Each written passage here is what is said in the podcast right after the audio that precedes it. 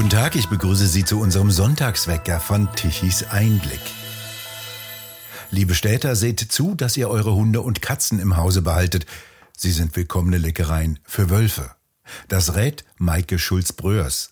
Sie selbst ist in der Landwirtschaft tätig und hat die Initiative Wölfe versus Land e.V. ins Leben gerufen, um massiv Druck aufzubauen gegenüber einer fatalen Wolfspolitik, die durch NGOs gesteuert und befeuert wird, sagt sie. Sogar mitten durch Hannover spazieren sie jetzt, die Wölfe. Seelenruhig und völlig entspannt trottete jüngst ein Wolf mitten über Hannovers Straßen aus einem nebenherfahrenden Auto aus aufgenommen. Den Wolf störte das nicht weiter. In der Landeshauptstadt hat das denn doch ein wenig für Erregung gesorgt. Wölfe benötigen keinen Wald, sagt Maike Schulz-Bröers. Sie kommen auch in der Stadt gut zurecht. Da ist der Tisch reich gedeckt und sie müssen doch nicht einmal jagen. Für deutlich heftigere Reaktionen sorgten in Österreich jüngst Angriffe von Wölfen auf Herden auf Hochalmen im Osttiroler Lavanttal. Dort hatten vor kurzem Wölfe Weidetiere angegriffen und bei lebendigem Leibe angefressen und fürchterlich zugrunde gerichtet. Die Hochalmen seien blutgetränkt gewesen, berichteten Helfer und Tierärzte. Dort lagen schwerst verletzte Schafe, Rinder und Pferde. Die Eingeweide hingen den lebendigen Tieren heraus. Sogar ein 300 Kilogramm schwerer Jungochse wurde zerfleischt. Und selbst Tierärzte waren geschockt. Einer wird zitiert, er sei froh, dass er bald in Pension gehen dürfe. Solch schlimme Situationen ertrage er nicht mehr. Solch ein herbeigeführtes Tierleid habe er in seiner fast 30-jährigen Berufszeit noch nie gesehen, sagte er. Das war einer der bisher schwersten Angriffe von Wölfen auf Weidetiere. Die Bauern betonen, sie hätten alle sogenannten Herdenschutzmaßnahmen erfüllt. Maike Schulz-Bröers, ist das ein Einzelfall gewesen? Also es wird immer schlimmer. Es ist einfach so, die Wölfe werden immer mehr. Ähm, in den Alpen oder beziehungsweise dort in den Ländern ist es ja teilweise so in den Alpenländern, ähm, dass zumindest auf der Schweizer Seite äh, tatsächlich dann auch Abschüsse getätigt werden. Im Lavantal ist das anscheinend noch nicht der Fall, aber das ist nichts, wo man jetzt sagen müsste, das wäre ein Einzelfall. Nein, das kommt ja, wird ja immer regelmäßiger, dass diese Vorfälle stattfinden. Sie wohnen im norddeutschen Raum in der Lüneburger Heide. Wie sieht denn die Situation dort aus? Können sich dann die Schafhalter und die Bauern noch erlauben, ihre Weidetiere draußen zu halten? Die Tiere, die draußen gehalten werden können, werden im Moment noch draußen gehalten, allerdings unter erschwerten Bedingungen. Zäune, Zaunanlagen müssen halt in Ordnung sein. Teilweise wird mit Herdenschutzhunden gearbeitet. Und jeder Tierhalter, der Tiere draußen hat, hat natürlich die psychische Belastung, die damit einhergeht, dass man immer Angst hat, dass die Wölfe dann doch in die Herden reinfallen. Und nein, es wird auch hier nicht ruhiger oder besser. Was sagt denn die Politik? Vor allem in Niedersachsen sind die Grünen ja große Wolfsbefürworter. Für sie kann es nicht genügend Wölfe in den Wäldern geben. Gefahren werden weggeleugnet. Sie gibt es einfach nicht. Also jetzt ist es ja so, es gibt ja jetzt ähm, durch Niedersachsen, durch das Land Niedersachsen beauftragt eine Studie, die ja feststellen sollte, wie viel Wölfe ein Land denn verträgt. Und der Wildbiologe aus Wien, der dieses Gutachten erstellt hat, hat also tatsächlich festgestellt, dass der Bestand von 350 Wölfen, die wir hier in Niedersachsen angeblich haben, eigentlich ausreichend ist, um Gesamtdeutschland mit Wölfen zu versorgen. Wir, oder diejenigen, die mit den Wölfen äh, immer Ärger haben, die haben gesagt, die haben sich natürlich über dieses Gutachten sehr gefreut und haben gesagt, jetzt tut sich endlich was. Jetzt wird endlich eingeschritten, aber nichtsdestotrotz äh, ist es so, dass die Politik in Berlin das einfach ignoriert, totschweigt. Also im Augenblick passiert da relativ wenig. Die Wölfe stehen ja mittlerweile in ganz Europa unter Naturschutz und sind sogar durch mehrere völkerrechtliche Abkommen geschützt und dürfen nicht gejagt werden. Es hat sich ja eine regelrechte Industrie rund um die Wölfe gebildet, bestehend zu einem Teil auch aus NGOs. Wer ist das denn, der dann den Wolfswahn noch mehr forciert? Diejenigen, die damit Geld verdienen, also zum Beispiel der NABU, World Wildlife Fund, WWF, Greenpeace ist da auch ein bisschen mit dabei. es ist ja so, der Schutz der Wölfe hier in Europa ist ja geregelt über die sogenannte Flora- und Fauna-Habitat-Richtlinie, in der aber deutlich drin steht, dass man durchaus Wölfe äh, bejagen kann in einem gewissen Rahmen und sogar auch um äh, vorbeugend sozusagen gar nicht in diese Situation zu kommen, dass äh, Weidetiere oder respektive auch Menschen durch zum Beispiel ausgebrochene Weidetiere zu Schaden kommen können. Also Möglichkeiten gibt es da viele, aber leider liest man immer gerne nur das, was man lesen möchte und das, was man lesen müsste, blendet man aus. Aber es sind ja zunehmend Bilder zu sehen, wie Wölfe beispielsweise offen am helllichten Tage durch Orte, Ortschaften, Dörfer spazieren. Zuletzt ist in Hannover ein mhm. Wolf gefilmt worden, wie er da frisch frei über die Straßen lief. Regt das denn nicht auf? Sieht das denn niemand? Der Wolf hat ja jetzt das große Pech, dass er in der Stadt äh, gesichtet worden ist und das Umweltministerium äh, derzeit prüft, ob sie ihn nicht abschießen können, weil er ja eine Gefahr darstellt. Was wirklich etwas äh, skurril anmutet, denn es ist im Endeffekt so, uns als Landbevölkerung werden diese Tiere seit Jahren zugemutet. Äh, man hört immer wieder, lernt damit zu leben, schützt eure Tiere vernünftig, baut doch Zäune. Die Wölfe sind ja so doll geschützt. Überall müssen Wölfe sein. Und ich kann nur zurückgeben, liebe Stadtbevölkerung, nun kommen Sie dahin, wo auch ihr sie vertrieben habt. Schützt eure Hunde und Katzen, zäunt eure Gärten ein, auch wenn es nicht hilft. Stellt euch darauf ein, dass ihr diesen wunderbaren Tieren öfters begegnet werdet. In Hannover, in der Eilenriede zum Beispiel, beim Spaziergang, beim Joggen oder Fahrradfahren. Seht zu, dass ihr eure Hunde und Katzen im Haus behaltet. Ja, es trifft halt jeden. Wölfe brauchen keinen Wald. Wölfe brauchen nur ein Kellerloch und Mülltonnen und Katzen, Hunde, Kleintiere im Garten, um überleben zu können. Da fühlen die sich pudelwohl. Und es ist so einfach. Man braucht da nicht mehr wirklich jagen. Der Tisch für Wölfe ist in der Stadt am besten gedeckt. Natürlich. Genau. Wissen Sie, woher der Wolf, der durch Hannover seelenruhig spazierte, kam und wo er dann hinmarschiert ist? Also er soll da ja sozusagen durchgezogen sein. Deswegen ist es eigentlich verwunderlich, dass das äh, Umweltministerium dort gleich darüber nachdenkt, laut nachdenkt, ihn zu schießen. Ich komme ja hier aus dem Landkreis Uelzen. Wir haben das im letzten Jahr auch gehabt, dass ein Wolf sozusagen durch die Stadt getapert ist. Das wurde auch seitens der Wolfberater beprobt und wurde auch bestätigt. Aber das Tier ist nicht gleich zum Abschuss freigegeben. Jetzt ist ja die Frage, warum werden Wölfe, die nichts tun, außer ihrer Wege zu, zu ziehen, zum Abschuss freigegeben, wenn sie in eine Stadt trifft, wo sehr viel Wahlvolk lebt? Und die Wölfe, die aber sehr viel Schaden anrichten in der Fläche, da werden Abschussgenehmigungen nicht erteilt und wenn sie erteilt werden, werden sie schnell wieder einkassiert, weil irgendwelche Wolfsbefürworter meinen, sie müssten dagegen klagen, weil man ja die armen Tiere schützen muss. Und ich warte eigentlich die ganze Zeit darauf, dass da ein Aufschrei aus dieser Richtung kommt, dass dieser Wolf jetzt da vermeintlich entnommen werden soll. Also da habe ich im Augenblick noch nichts gehört.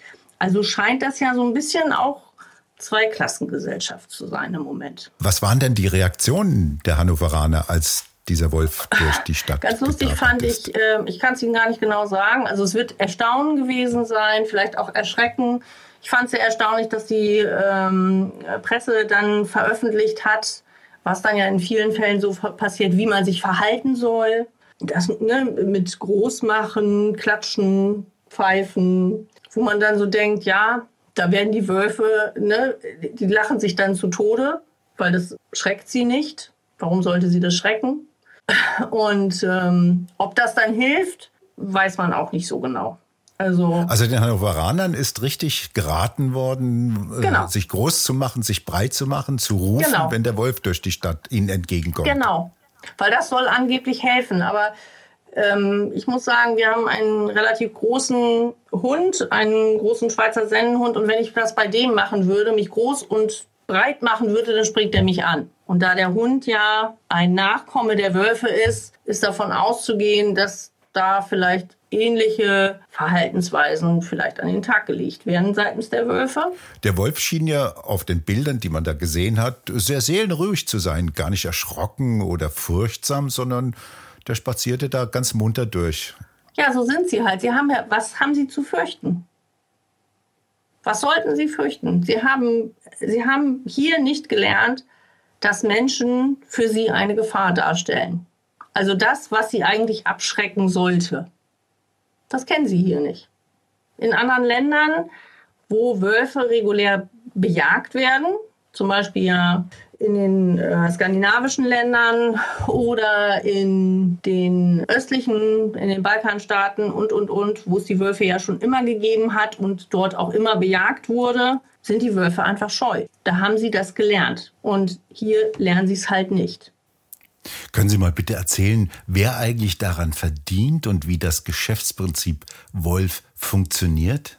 Naja, man verdient im Endeffekt daran, dass man sogenannte Wolfspatenschaften verkauft. Also der NABU hat das äh, so ein Geschäftsmodell entwickelt. Der sammelt also Geld ein und dann ähm, kriegt man eine Urkunde, dass man eine Wolfspatenschaft hat. Der nächste, der daran verdient, ist zum Beispiel das Senckenberg-Institut, was damit beauftragt worden ist, auf Bundesebene die Beprobung sozusagen von sogenannten Rissvorfällen zu machen. Das Ganze übrigens ganz ohne ähm, folgende äh, oder vorhergehende europaweite Ausschreibung, weil normalerweise ist es ja äh, mittlerweile so, dass wenn man Aufträge vergibt, Ausschreibungen erfolgen müssen. Das wurde hier mal kurzerhand ausgeblendet. Und ja, Zaunbauer verdienen da eine Menge Geld mit. Mittlerweile haben sich Herdenschutzzüchter hervorgetan, die wirklich ein Heidengeld mit diesen Hunden verdienen.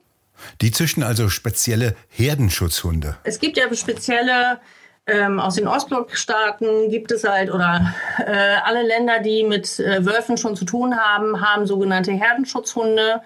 Das sind unterschiedliche Rassen, ähm, die ähm, aus unterschiedlichen Ländern kommen, aus Mazedonien teilweise und, und, und.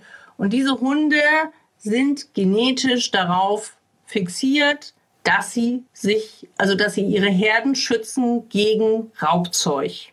Ich sage das jetzt bewusst, weil da fällt halt noch eine ganze Menge anderer Sachen ran. Diese Hunde sind aber sehr fixiert auf ihre Herde. Ich habe gerade letztens die Gelegenheit gehabt, äh, vor ein paar Tagen mit einer hiesigen Schafhalterin zu sprechen. Die haben hier große Herden in der Lüneburger Heide und haben mittlerweile 20 Hunde. Und sie sagte, ich kann in manche Herden gar nicht mehr reingehen, weil die Hunde mich nicht kennen. Und ich habe keine Chance, wenn irgendwas mit der Herde ist und kein anderer da ist, dort irgendwie zu helfen, weil mich die Hunde nicht in die Herde lassen. Das erschreckt mich einfach, weil das zeigt eigentlich ganz deutlich, dass diese Hunde in einer so eng besiedelten Kulturlandschaft, wie wir es haben, eigentlich relativ schwierig zu halten sind. Und auch nur von ganz wenigen Menschen weil das muss man sich halt auch zutrauen. Man muss sich halt darüber im Klaren sein, was das im Endeffekt dann auch für einen bedeutet. Und äh, das Risiko, dass andere Hunde oder Fahrradfahrer oder Wanderer diesen Hunden sozusagen zwischen die Zähne kommen, ist relativ groß, weil die verteidigen halt ihre Herde und da kennen die auch keine Verwandten. Das heißt, es wird also auch für normale Menschen immer gefährlicher, immer kritischer durch die freie Landschaft zu wandern. Genau, genau. Wo führt das hin? Man sperrt die Menschen im Endeffekt aus der Landschaft aus. Das ist ja das, wovon viele Grüne träumen. Der Mensch als Störfaktor, der ist jetzt weg. Ja. Und auch die Schäfer, also im Augenblick ist es noch so, dass diese Hunde gefördert werden. Das ist aber schätzungsweise eine Frage der Zeit, bis das sozusagen gesetzlich in Verordnungen verankert wird, dass diese Hunde einfach ab einer bestimmten Herdengröße gehalten werden müssen. Und dann werden sie auch nicht mehr gefördert und dann müssen diese, diese Schäfer im Endeffekt aufgeben, weil ne, sie sich A, diese Hunde überhaupt nicht leisten können und B, das Risiko, dass dort dann Wolf, Wolfsübergriffe stattfinden, dann natürlich auch weiter steigt, wenn man diese Hunde dann halt eben nicht dabei laufen hat, weil es einfach nicht machbar ist. Ne? Also es ist ein Teufelskreis im Endeffekt. Und was wird dann da eigentlich gefördert? Da werden doch im Prinzip dann die Kämpfe zwischen kräftigen Herdenschutzhunden und Wölfen gefördert. Die zerfleischen sich dann gegenseitig in der Heide vor den Toren der Städte. Genau. Also man lässt sozusagen eine Art mit einer zweiten kämpfen, um eine dritte zu schützen. Was ein, also es ist eigentlich mehr, es ist pervers.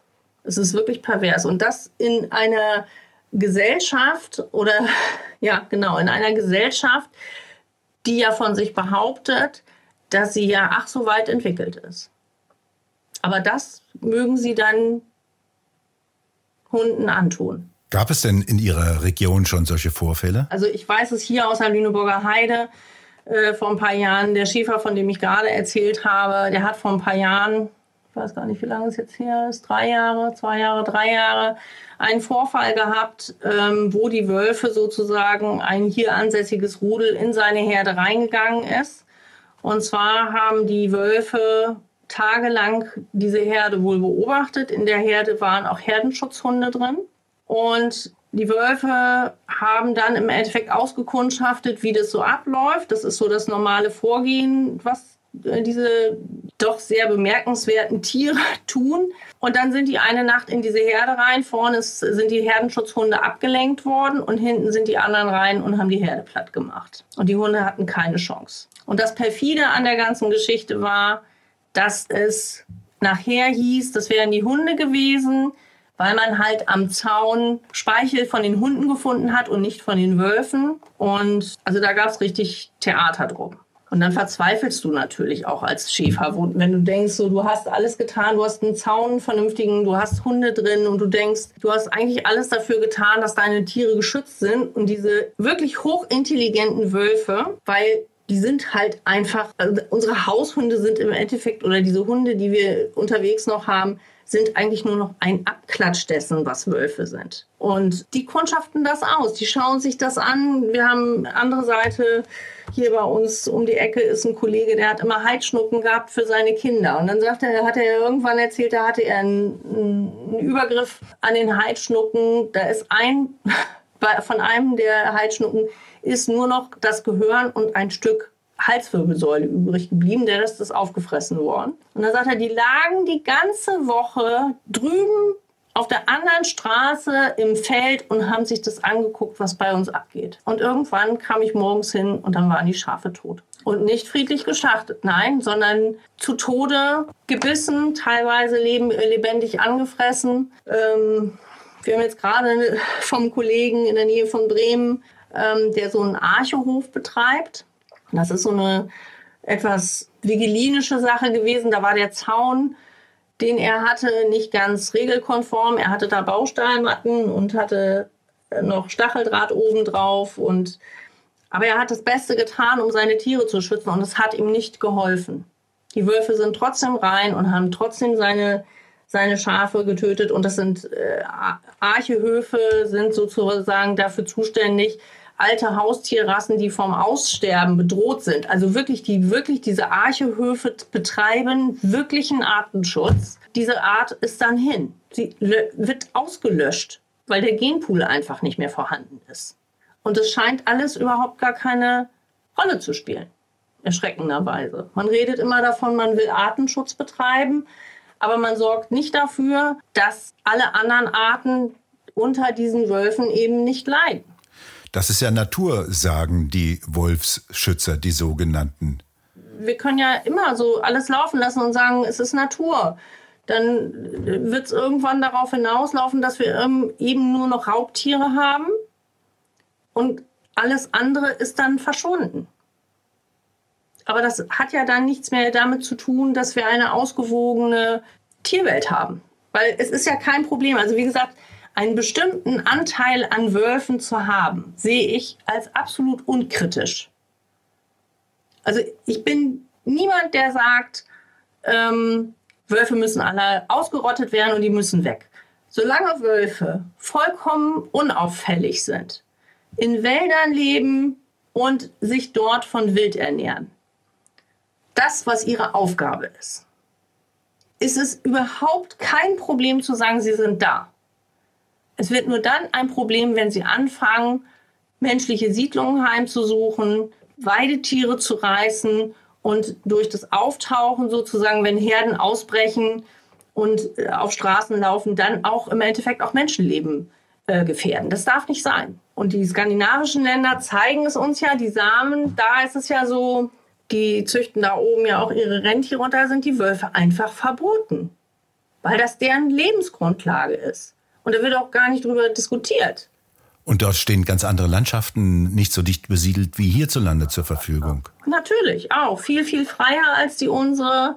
Und, und, und. Und die gönnen sich ja mittlerweile, äh, die wollen den Bestand ja tatsächlich sogar noch weiter runterfahren. Ich glaube 65 oder 70 Tiere. Und wie viel sind etwa schätzungsweise hier in Deutschland? Also die Schätzungen gehen weit auseinander. Also äh, wenn man es rein rechnerisch hochrechnet, müssten wir bei ungefähr zwei bis zweieinhalbtausend Tieren sein mittlerweile. Also der Erhaltungszustand, der ja jetzt durch dieses Gutachten bei 350 ähm, irgendwie manifestiert worden ist, haben wir schon lange überschritten. Also da könnten die Rudel, die ähm, tatsächlich sich an Weidetieren vergreifen und auffällig sind, halt tatsächlich komplett entnommen werden. Und wir hätten trotzdem noch kein Problem, dass die Art aussterben würde.